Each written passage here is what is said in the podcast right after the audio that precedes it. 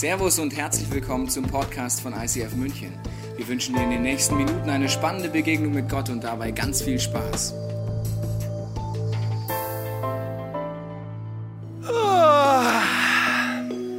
Geht es euch auch manchmal so? Im ICF, ihr kommt hier an, frühmorgens aufgestanden, besonders, besonders die mit Kindern sind frühmorgens aufgestanden. Und dann redet ihr mit Leuten und fragt, hey, wie war es eigentlich, ICF? Super, oder? Worship? Super, Predigt? Super. Dann denkst du dir so, boah, aber deine Augen sind aber ziemlich klein, oder? Naja, ich bin total müde. Muss eigentlich gleich Mittagsschlaf machen. Und eigentlich geht es immer allen so. Alle, die ich treffe, haben immer die Augen zu. Und deswegen haben wir gedacht, jetzt machen wir was. Jetzt ruhen wir uns alle mal zusammen eine Runde aus, kommen runter, entspannen uns. Ich habe ein paar Kissen mitgebracht hier. Für dich zum Beispiel. Hier kannst du dir gemütlich machen. Hast du noch ein paar mehr dabei? Hier für dich auch noch. Ist auch, ist auch, kein, ist auch kein Monster unterm Stuhl. Kannst ganz ruhig schlafen. Hier für euch auch noch. Da mal ein Kissen. So. Ich mach's mir auch gemütlich und lese euch noch eine schöne Geschichte vor euch mitgebracht. Büchlein für euch.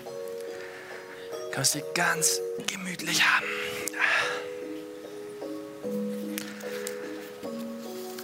So. Ist meine neue Geschichte. Die vom Hund hatten wir letztes Mal fertig. Die kleine Biene. Es war einmal eine kleine Biene. Diese Biene hieß Sonja. Sonja war eine flinke und fleißige Biene.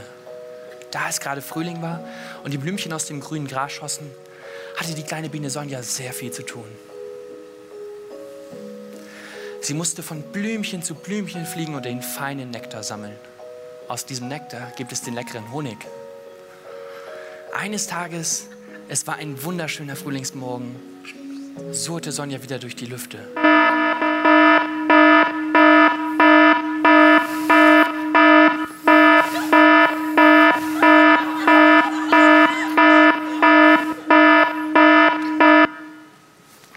Morgen.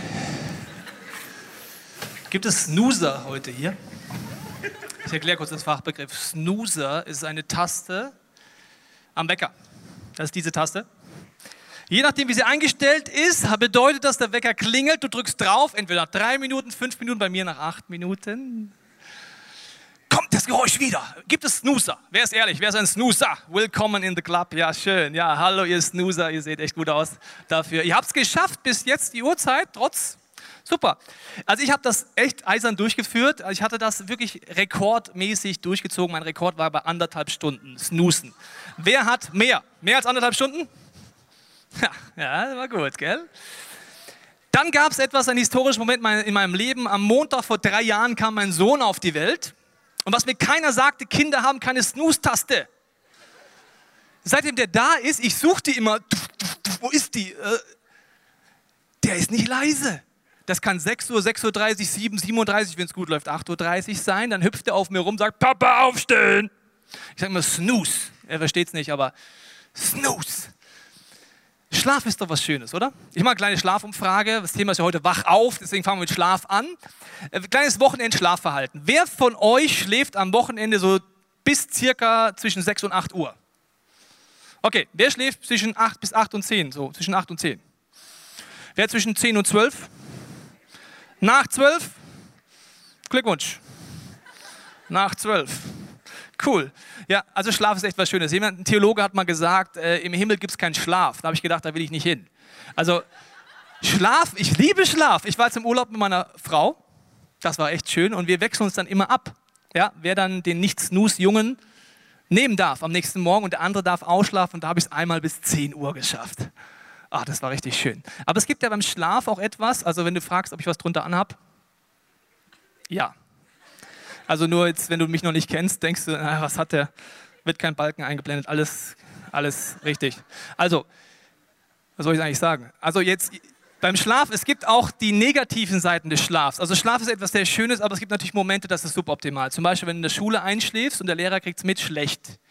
Zweitens, ein Freund von mir hat eine Angewohnheit, die ist auch suboptimal, der will immer beim Autofahren einschlafen der darf nicht mehr abends Auto fahren, von der Frau verboten. Und ich habe letztens gefragt, magst du eine Motorradtour machen mit uns?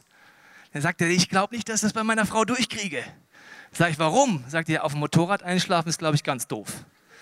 Also es gibt Situationen, wo Schlaf zerstörerisch sein kann. Auch zum Beispiel im Winter passiert es immer wieder, dass es Kältetote gibt, also Leute, die entweder durch Alkohol oder andere Gründe so einschlafen, trotz Kälte, und dann sterben. Wir sind in einer Serie, Predigtserie. Es geht um ein, das letzte Buch der Bibel, die Offenbarung. Wenn du letzten Wochen da warst, hast du gemerkt, wir haben uns mit den sogenannten Sendschreiben beschäftigt. Das sind Briefe, die Jesus geschrieben hat, diktiert hat, einen seiner Jünger Johannes, nachdem er gestorben und auferstanden war. Entschuldigung. Nehmen wir diese Snooze-Tasten. Nachdem er gestorben und auferstanden war. Und er hat dann Schreiben an historische Gemeinden geschickt und wir haben die letzten Wochen gemerkt, dass diese Gemeinden doch sehr viel mit deinem und meinem Leben zu tun haben. Ich ziehe das mal aus, weil es echt heiß. Ich habe noch zu viel Hitze im Körper von Italien. So. Und wir gehen jetzt in eine Gemeinde rein, die ist äh, in Kleinasien. Und ich lese dir mal vor, was da so drin steht. Vers 1. Schreibe an den Engel der Gemeinden in Sardes, der bei den die sieben Geister Gottes sind und der die sieben Sterne in seiner Hand hält, lässt der Gemeinde sagen. Das ist übrigens immer die Einleitung Leitung von diesen Briefen, dass Jesus immer diese Bildersprache verwendet, die wird im ersten Kapitel erklärt. Das bedeutet, er schreibt an den Leiter der Kirche und sagt damit, ich bin wirklich der lebendige Gott, der jetzt hier ein Brieflein diktiert an diese Gemeinde. Und dann heißt es weiter, ich weiß, wie du lebst und was du tust. Du stehst im Ruf, eine lebendige Gemeinde zu sein, aber in Wirklichkeit bist du tot. Das ist nicht so nett, gell? Also die Einleitung ist noch relativ logisch. Als ich mich angefangen habe, mit Gott zu beschäftigen, habe ich gemerkt, dass mein Gottesbild irgendwie, wie soll ich sagen, unlogisch war. Ich habe Gott so behandelt wie ein Alzheimer-Patienten, der nicht viel checkt. Wenn ich ihn brauchte, habe ich ihn in mein Leben geholt und dann mit dem anderen hat er nichts zu tun gehabt, meiner Meinung nach. Jetzt sagt Jesus in der Einladung, ich weiß, wie du lebst und was du tust. Was für eine Überraschung. Also entweder ist es Gott, ja, ich will jetzt keine Angst machen, aber der sagt nie, wusste ich nicht. Der weiß es eh schon. Hast du gewusst, dass du Gott gar nicht schockieren kannst? Also du könntest mich mit keiner Nachricht schockieren, die ich schon kenne. Wenn ich sie schon kenne, dann war der Schock eventuell schon, aber Gott lässt sich nicht schockieren. Er weiß es eh schon. Ich weiß, wie du lebst und was du tust. Und diese Gemeinde in Sardes, da müssen wir ein bisschen einsteigen, weil Sardes musst du ein paar Infos haben, zu verstehen, was diese Gemeinde ausgemacht hat. Wir haben in den letzten Wochen große Städte angeguckt, der Damenszeit Ephesus und Pergamon und die ganzen Jungs und Mädels. Und Sardes war klein, aber man sagt, es war wie ein Kleinod. Man sagt über diese Stadt, dass sie eines der reichsten Städte war, die zur damaligen Zeit gab. Und vielleicht hast du schon mal vom Krösus gehört. Hast du schon mal das Wort Krösus gehört? Einen auf Krösus machen? Der König Krösus, wo kommt der her? Aus Sardes. Den gab es echt. Der König Krösus, der hat da gewohnt und 650 vor Christus haben sie die allerersten Münzen, das allererste Geld entwickelt, sagt man. Also nicht, wer hat es erfunden? Der Schweizer? Das heute die Kohle, ja, ist klar.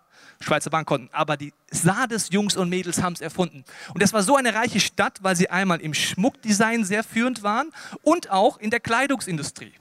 Man hat einen Weg gefunden, Stoffe zu bleichen, man hat einen Weg gefunden, sie anders aufzubereiten und deswegen war es die Modehauptstadt der damaligen Zeit. Und man kann über die Stadt vieles sagen, aber man kann vor allen Dingen sagen, es war die Stadt der Reichen und Schönen. Ich sage immer das München der damaligen Zeit. Ist ein bisschen frech jetzt, gell? Aber schauen wir unsere Stadt an. Wir sind so eine richtige Hochglanzstadt. Modestadt. H&M macht es möglich. Wir alle können uns Klamotten, fast alle zumindest, leisten. Wir können damit rumlatschen, wir können uns richtig schön rausputzen, da sind wir sogar richtig gut drin. Und diese Gemeinde, die war außen hui und innen pfui. Nach außen hatte man das Bild, boah, das ist eine Gemeinde. Also das ist die Gemeinde, so eine Location, so ein Gottesdienst, so eine Band, so eine Predigt. Das ist mal wirklich was. Ihr habt den Ruf lebendig zu sein, aber ihr seid eigentlich tot.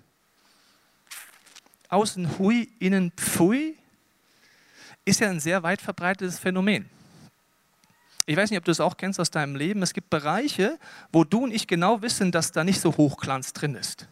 Wo du nicht genau wissen, da gibt es Abgründe in unserem Leben. Man kann auch sagen, die Leichen im Keller, des Lebenskellers, die wir da verscharrt haben und hoffen, dass sie keiner mitkriegt. Und dann gibt es immer so Schockmomente im Christentum, wenn dann irgendwas auffliegt. Irgendjemand kommt raus, es gibt so diese offensichtlichen Sünden und die nicht offensichtlichen Sünden. Ich erkläre dir das kurz mal. Also zum Beispiel, wenn man die Meinung hat, zum Beispiel die vertritt, die habe ich auch, dass man sagt, Sexualität ist eigentlich eine Erfindung für die Ehe. Da kannst du sagen, naja, das kriegt ja keiner mit. Es sei denn, die Frau wird schwanger.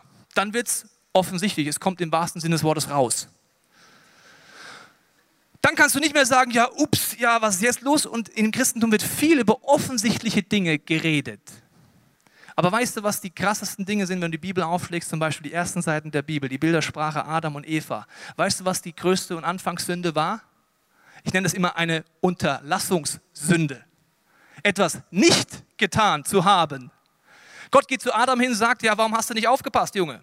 Also er hat etwas nicht getan. Er hat nicht etwas getan, etwas nicht getan.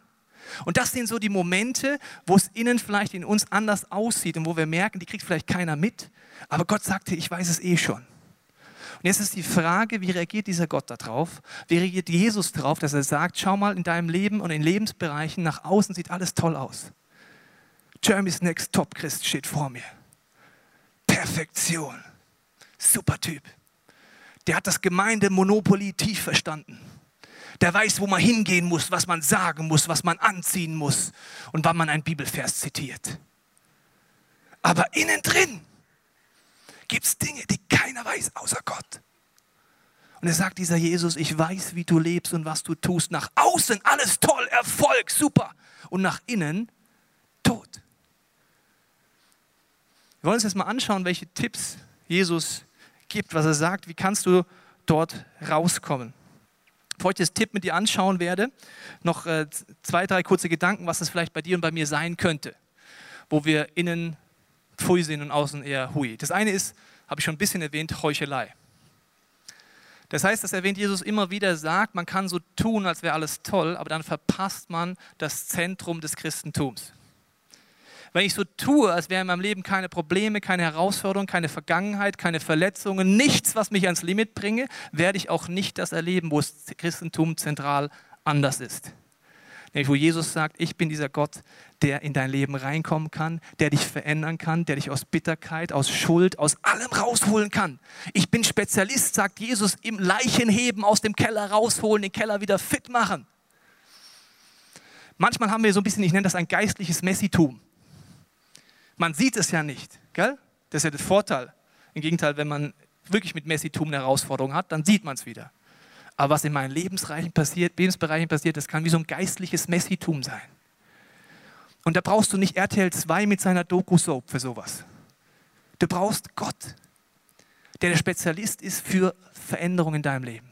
Aber Heuchelei wird dich davon abhalten, dass es nach außen toll aussieht, aber innen sieht es ganz anders aus. Oder vielleicht auch dein Gottesbild. Ich habe einen Mann kennengelernt, der hat mir erzählt, dass er eine tiefe Krise hat in seinem Leben. Er hat jung geheiratet und dann ist die Ehe kaputt gegangen. Er musste sich scheiden lassen aus diversen Gründen. Und er war vollkommen zerbrochen.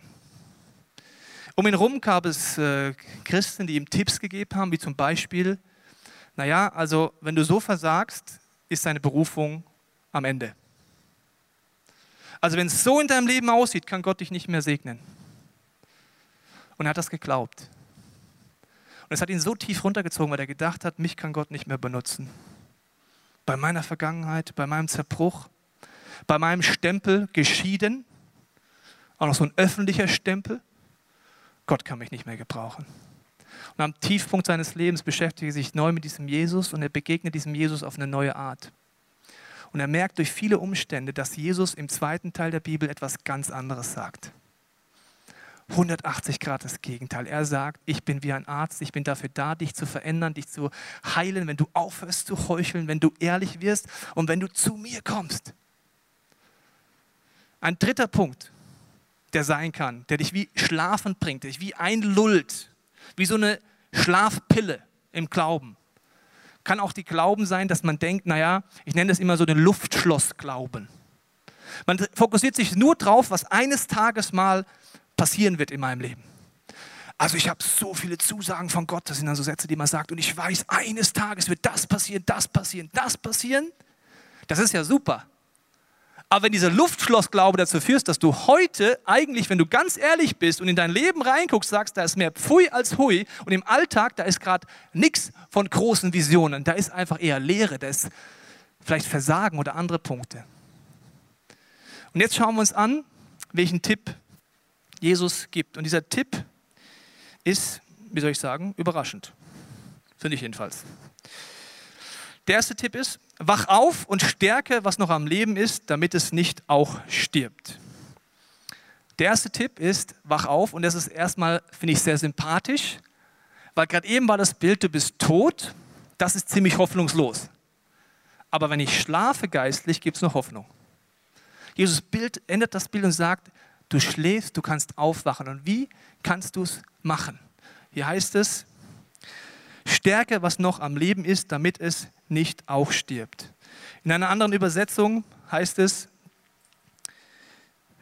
stärke anderen oder die übrigen, richte den Fokus auf andere. Warum ist das überraschend für mich? Also wenn man sagt, okay, ich bin ehrlich, ich schlafe irgendwie geistlich, okay, ich habe meine Leichen im Keller und irgendwie geht nichts vorwärts, dann denke ich doch, dass der erste Tipp von Jesus wäre, fokussiere dich auf dich. Oder? Bring dein eigenes Leben in Ordnung und sorg dafür, dass du in Seelsorge gehst und erst wenn du ganz wiederhergestellt bist, dann wird Gott dich gebrauchen. Ist eine weit verbreitete Meinung. Dass der Glaube, dass erst ich so komplett in die Tiefen meines Lebens gehen muss und erst wenn ich richtig bin, wenn ich perfekt bin, wenn alles geheilt ist, dann wird Gott mich gebrauchen. Das wird nie passieren, weil ein Teil eines gesunden Lebens ist, dass ich mich auf andere fokussiere. Ich möchte jetzt kurz ein paar Beispielen erklären, was das bedeuten kann, sich auf andere zu fokussieren. Es kann zum Beispiel bedeuten, dass letztendlich eine Frau zu mir kommt und sagt, Tobias, ich merke irgendwie, ich komme nicht so richtig an im ICF viele Leute und irgendwie ist das kein Zuhause für mich. Und ich verstehe wirklich ernsthaft die Not dieser Frau. Und dann habe ich ihr diesen Tipp gegeben, den Jesus hier gibt. Ich habe ihr gesagt, du hast jetzt zwei Möglichkeiten. Erstens, du wartest darauf, dass jemand anders dir ein Zuhause bietet. Die Wahrscheinlichkeit ist da, es gibt viele Leute, die sich hier Gott zur Verfügung stellen, das ist gut möglich. Die zweite Möglichkeit ist, du schaffst selber ein Zuhause für andere wenn du selber ein Zuhause für andere schaffst, bist du schon zu Hause. Das ist jetzt ganz tief. Muss ich wiederholen. Wenn du ein Zuhause für andere schaffst, bist du selber schon zu Hause. Das heißt, du kannst einen Rahmen biegen, das heißt, ich schaue von mir weg, ich sorge dafür, dass andere vielleicht eine Small Group bei mir haben. Ich mache vielleicht meine Tür auf, ich spreche vielleicht Leute an. Das ist ein Tipp, der ist unlogisch, den will ich auch erstmal nicht hören. Und ich glaube schon, dass es wichtig ist, die, an die Wurzeln zu gehen. Aber wenn man da einseitig wird, dann überrascht uns der Tipp vielleicht doppelt von Jesus. Weil der Tipp ist, fokussiere dich auf andere. Für mich war das so, als ich geheiratet habe, habe ich gemerkt, die Frau kommt in mein Leben. Ich habe mich entschieden, ich diene meiner Frau. Das ist ein 24-Stunden-Job. Dann kam mein Sohn. Dann habe ich gemerkt, ups, noch so einer. Und mein Sohn wird drei am Montag. Und alle, die denken, dass ab dem dritten Lebensjahr das Kind aufräumt, putzt, das Bier bringt und einen Fernseher anmacht, nein. Das kostet mich etwas. Das kostet auch natürlich die anderen Beteiligten, weil die müssen ja mit mir zusammenleben. Aber es kostet mich was. Investieren. Ich schaue von mir weg und ich fange an, jemand zu werden, der weggibt, der sagt, ich fördere andere. Und das ist der erste Tipp von Jesus. Und der zweite Tipp ist vielleicht nicht ganz so überraschend. Der heißt dann, ich lese nochmal weiter. Wach auf und stärke, was noch am Leben ist, damit es nicht aufstirbt. Erster Tipp. Denn ich musste feststellen, dass das, was du tust, nicht mehr von meinem Gott bestehen kann. Jetzt zweiter Tipp. Erinnerst du dich nicht, wie bereitwillig du das Evangelium aufnahmst und auf seine Botschaft hörtest? Richte dich wieder nach meinem Wort und kehre um.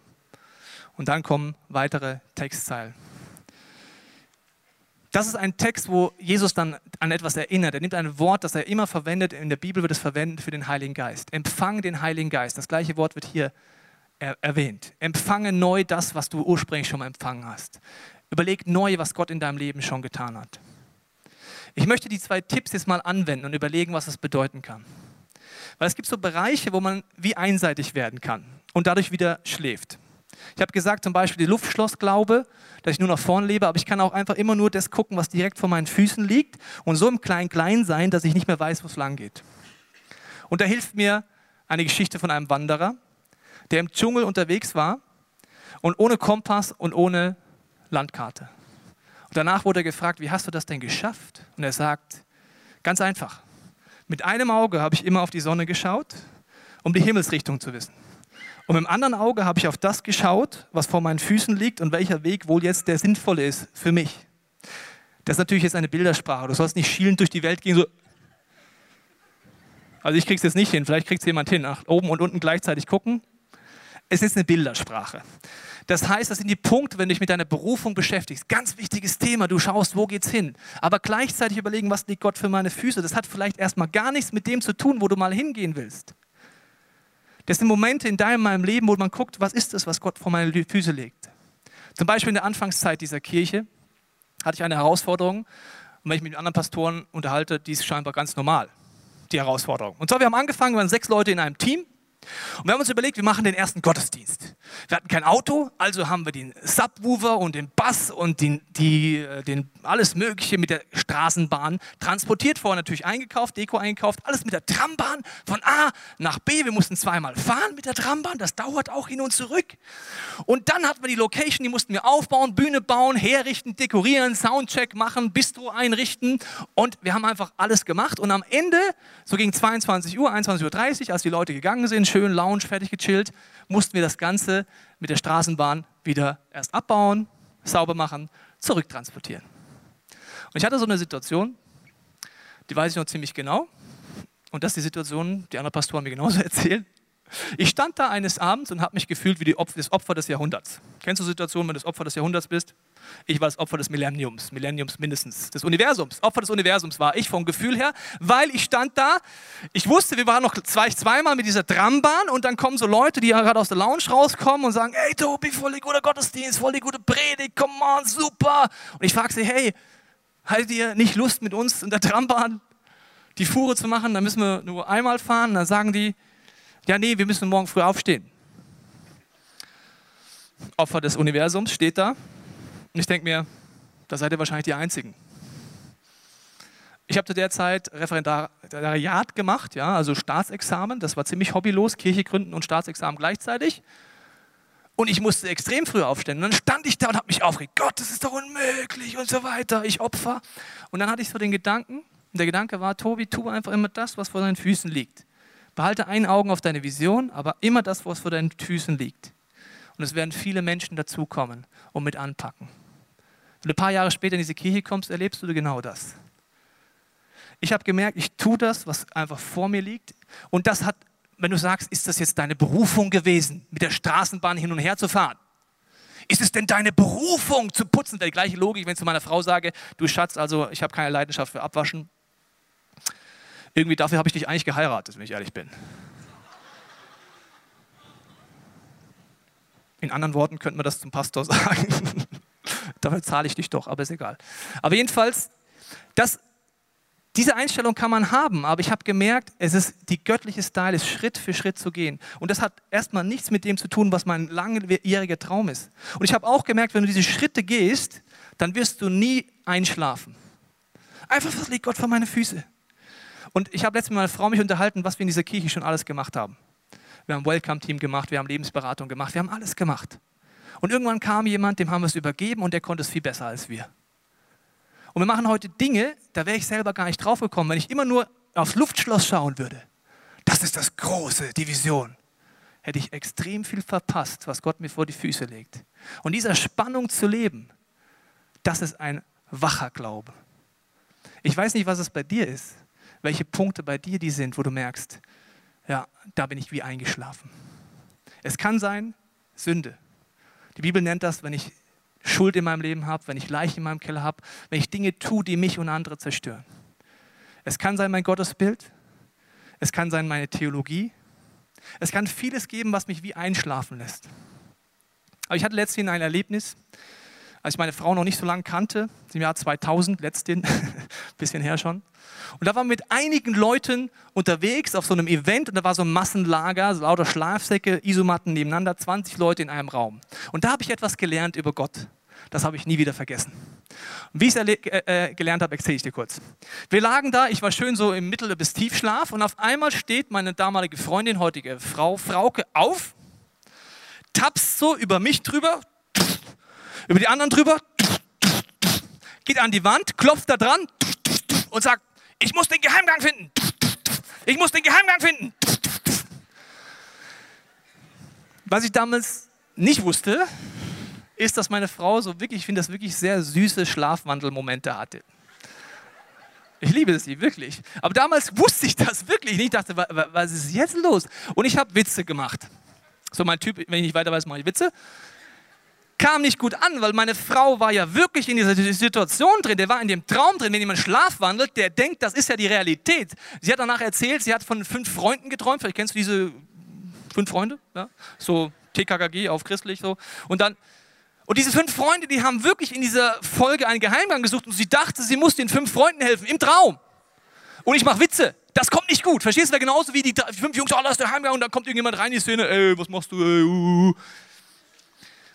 Und was ich lernen musste, ist folgendes. Wenn ich meiner Frau helfen möchte, aus diesem wirklich süßen Moment rauszukommen, muss ich mich in ihre Situation reinbegeben. Ich muss sie ernst nehmen und ich muss anfangen, in den Traum einzusteigen, um mir zu helfen. Zum Beispiel heute wüsste ich, am schnellsten hätte ich geholfen, wenn ich zum Beispiel gesagt, kurz in die Szene mitgegangen wäre, gesagt hätte, ja, ich weiß, der Geheimgang, der ist übrigens wo ganz anders, ich habe es schon rausgefunden, es ist alles okay, aber wir können jetzt doch mal schlafen, morgen früh zeige ich dir das. Dann wäre das in dem Traum eine Antwort gewesen und die Wahrscheinlichkeit wäre hoch gewesen, dass sie sich wieder hinlegt und ist okay. Jetzt sage ich dir, was ich dadurch über Gott gelernt habe. Jesus sagt über sich selbst, ich bin Gottes Sohn, ich werde Mensch. Genauso wie ich in die Situation meiner Frau einsteigen muss, in die Realität einsteigen muss, in diese Schlafsituation einsteigen muss, um sie wieder wach zu kriegen, steigt Gott in dein und mein Leben ein, wenn du es möchtest. Jesus geht in die Situation und sagt rein, ich komme auf diese Erde, ich werde Mensch deswegen, um dir zu zeigen, wie du aufwachen kannst. Ich bin kein ferner Gott. Ich bin kein verurteilender Gott. Ich bin der Gott, der mit dir in deinen Keller geht, in deinen Lebenskeller. Ich bin der Gott, der selbst wenn du ein geistlicher Messi gerade bist, anfängt aufzuräumen. Ich bin dieser Gott, der am Kreuz dafür gestorben ist. Das ist die Revolution des Christentums. Kein verurteilender Gott, sondern ein Gott, der in dein Leben eintaucht, in deine Realität eintaucht. Und wir sind manchmal, glaube ich, schon in dieser Schlafwandelsituation. Egal, ob du dich heute als Christ bezeichnest oder nicht, wir sind in Situationen, wo alles an uns vorbeizieht, der Alltag dahin dudelt. Und wir brauchen immer wieder, glaube ich, diesen Jesus, diesen Retter, der dort einsteigt. Auf eine liebevolle Art. Und er könnte auch manchmal vielleicht Sprüche machen. Weil von seiner Sicht es vielleicht manchmal genauso bizarr ist, wie meine Frau, die mitten in der Nacht Geheimgänge sucht. Genauso bizarr kann es manchmal vielleicht für Gott sein, was wir da manchmal tun. Aber er liebt uns und er möchte, dass wir aufwachen. Er redet von einer anderen Realität. Er sagt, er redet von seinem Reich, von seiner Dimension, die anbrechen kann. Immer wieder neu. Und ich möchte dich einladen, heute Morgen einfach ehrlich zu werden vor diesem Gott. Vielleicht sagen, Jesus, auch vielleicht zum allerersten Mal, ich bin hier, irgendwie merke ich schon so eine Lethargie in meinem Leben. Ich bin irgendwie wie eingeschlafen. Und ich bitte dich, dass du in mein Leben kommst. Ich will auch nicht aufhören, vor dir wegzurennen. Vielleicht bist du auch wirklich bewusst weggelaufen vor Kirche, vor Religiosität. Und du merkst heute Morgen, es ist Zeit zurückzukehren, weil dieser lebendige Gott war immer da. Vor Gott kann man nicht weglaufen. Er geht mit. Und er wartet mit offenen Armen drauf, dass wir zurückkehren. Vielleicht ist es auch dran zu sagen, Jesus, nimm mir all das weg, was mich eingeschläfert hat. Vielleicht, dass ich nur nach vorne gerichtet lebe und nicht mehr überlege, was du mir vor die Füßen legst.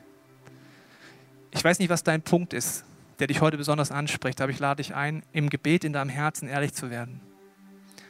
Du hast die Möglichkeit, wenn im nächsten gesungenen Gebet, das wir als Plattform zu nehmen, um mit Gott zu kommunizieren.